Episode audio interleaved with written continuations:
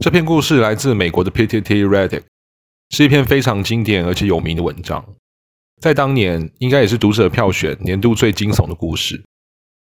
至于这到底是真实发生的事情，还是纯粹虚构的故事，就留给听完故事的你们自己判断。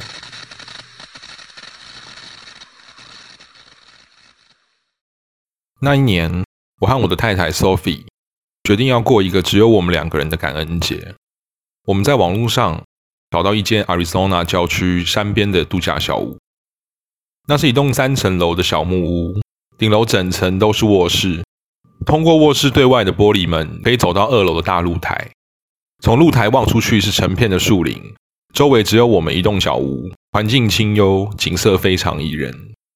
客厅、餐厅跟大门在一楼，地下室有洗衣机、烘衣机跟一个大火炉。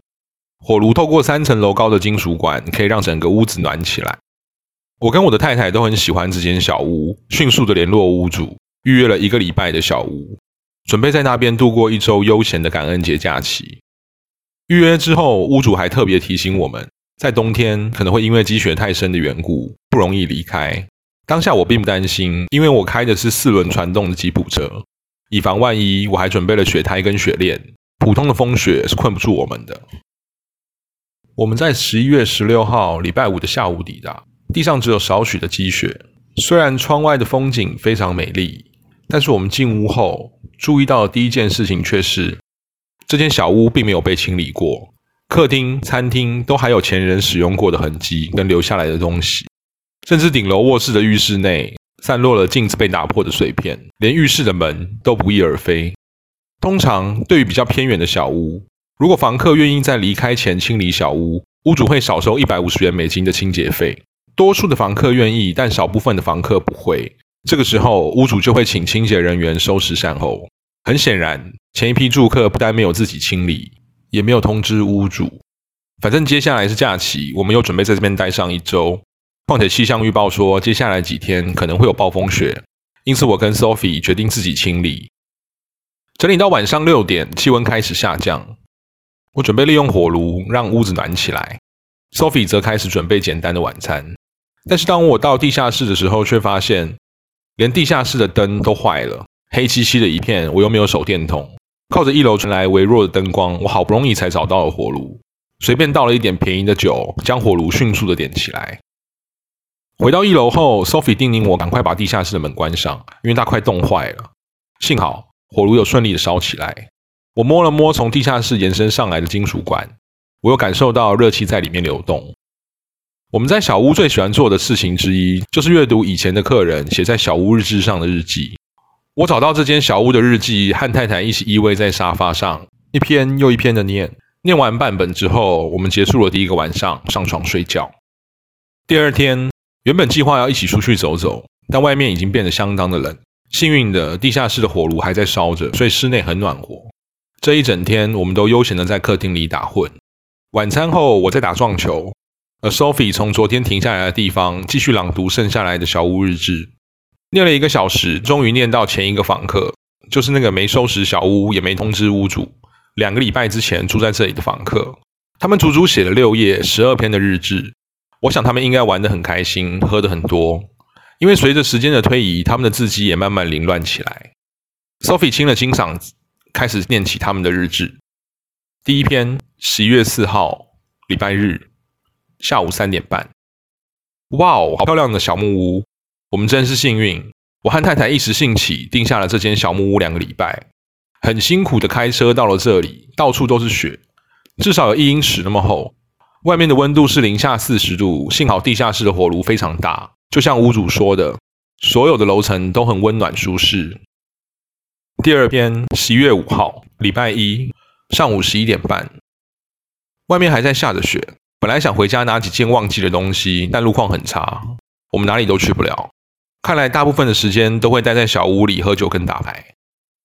第三篇，十一月六号，礼拜二晚上七点半，我的妻子 Sarah 正在做美味的烤鸡，而我终于要开始写作，毕竟这才是我们来到这里的原因。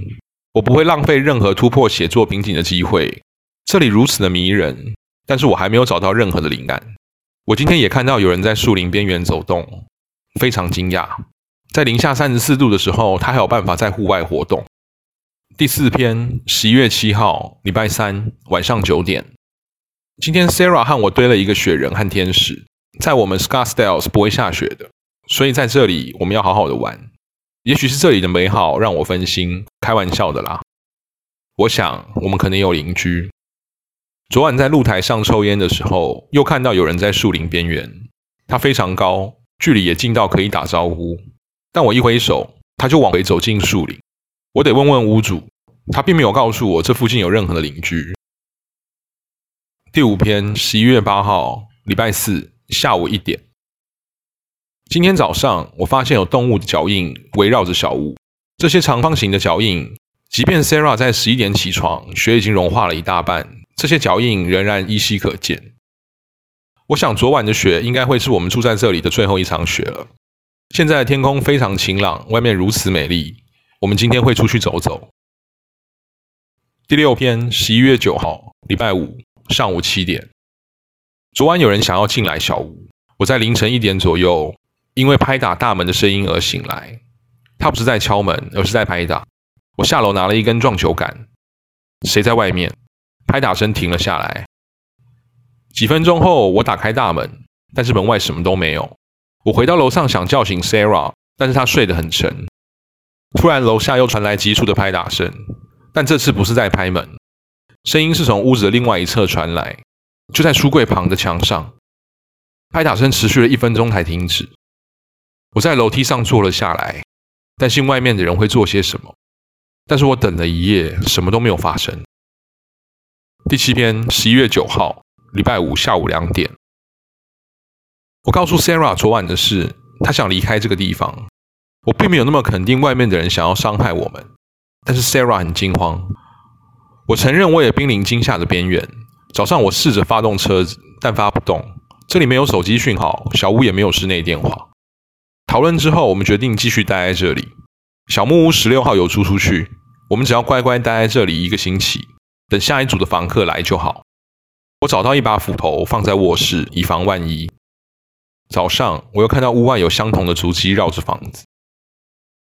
第八篇，十一月十号，礼拜六，清晨五点。昨晚声音又回来了，敲在卧室外的玻璃门上。他先是轻轻敲了窗户，像是要哄我们开门一样。门上有一层门帘，所以我看不到外面。接着声音停下来了。一分钟后，他又开始了。这次是像前一晚一样，用力拍打着。伴随着 Sarah 的尖叫，我拿起了斧头跳下床。当我走到门前的时候，敲门声停了。我掀开窗帘，露台上并没有人。借着月光，我看到他背对木屋，走向树林边缘。那应该不是人类。他很高，可能有十英尺，很瘦，看起来就像是个黑色的火柴人。没有手掌，没有脚掌，只有躯干和四肢。脸上没有五官，不可思议的细长。这个黑色的火柴人在纯白的雪地上行走，形成诡异的对比。他走到了树林的边缘后，就消失了。我花了一个小时试着让 Sarah 冷静下来。他说：“我们必须离开。”我想他是对的。当我们终于能够平静的躺在床上，意识开始模糊的时候，突然卧室的门上传来急促的敲打声。我从床上跳下来，再次抓起斧头。Sarah 退到墙角尖叫。我猛然打开房门，但门外什么都没有。但是一楼的大门敞开，他能进到屋里来。第九篇，十一月十一号，礼拜天上午十点。昨天晚上我整夜都没有睡，雪轻轻的下着，没有任何一丝动静。第十天，十一月十一号，礼拜天晚上七点。下午我在二楼的露台发现脚印，一样是那个方形的火柴人足迹，又一次就在我们的窗外。我在 Sarah 看到之前就把脚印抹掉。雪一个小时前就停了，可以看到他在树林边缘。我看见他转身往回走进树林。我想我们会死在这里。倒数第二篇，十一月十二号，礼拜一中午十二点。昨天晚上八点，我在二楼露台抽烟的时候，突然有声音传来，我转身一看，火柴人就在屋顶上，距离我只有五英尺距离。我冲回房间拿斧头，大声的告诉 Sarah 保护好她自己。就在我转身跑向露台的时候，我听到屋顶上的火柴人也在往同一个方向跑。一到外面，火柴人已经不在屋顶上了。我看到他跑进树林中，最后消失在树林里。这不是昨天那只，这只比较高。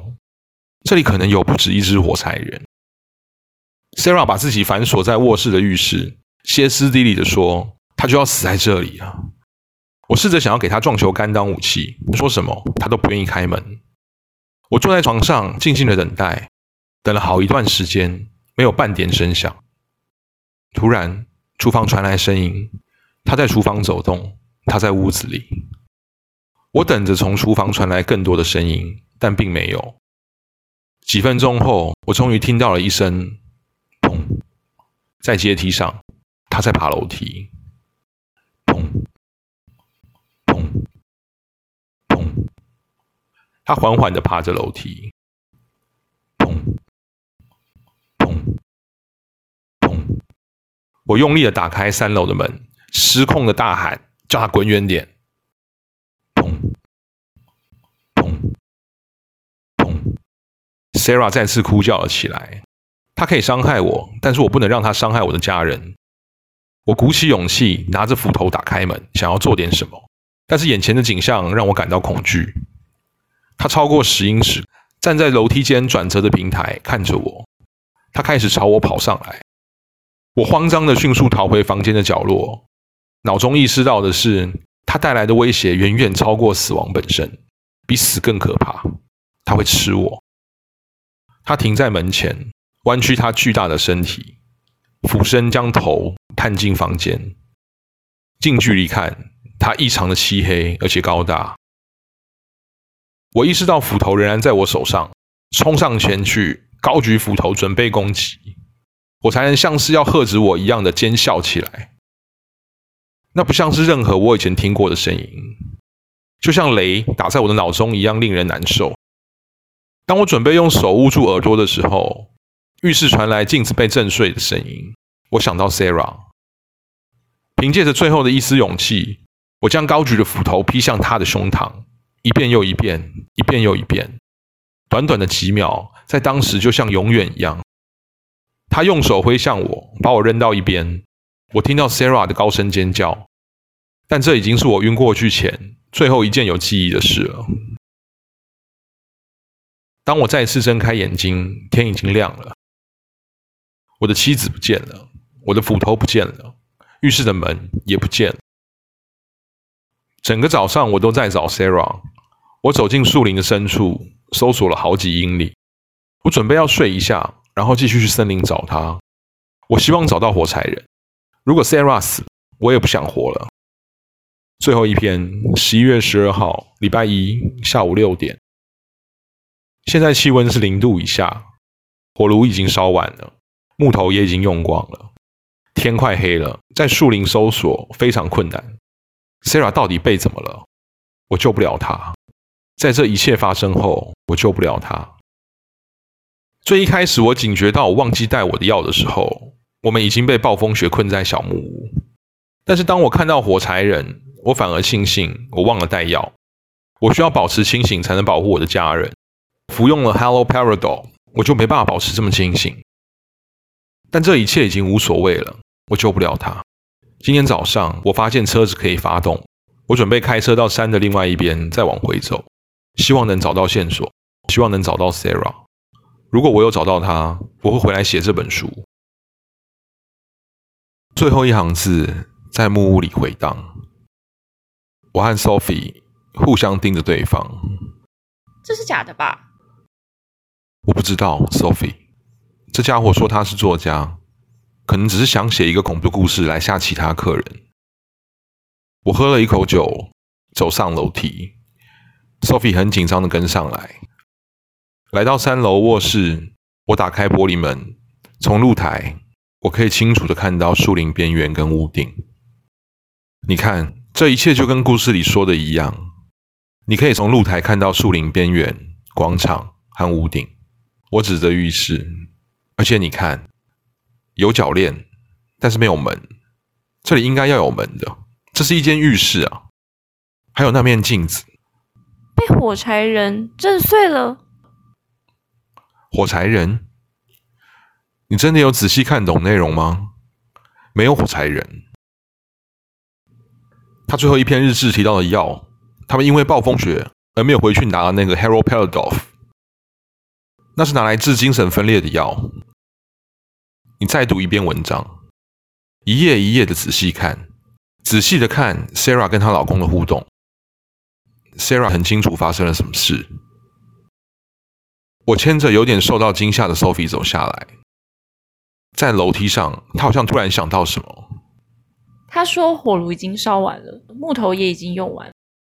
你在点火的时候有丢任何木头进去吗？”“没有，那里一片漆黑，我看不到任何木头。”“但是我们的火炉已经烧了两天了。”我们脸色凝重的走下楼，来到了地下室门口。当我打开紧闭的地下室大门，一股难以形容的诡异味道飘出来。斧头在这里。而当我打开火炉看到的，只是我跟 Sophie 心中早就已经猜到的事实。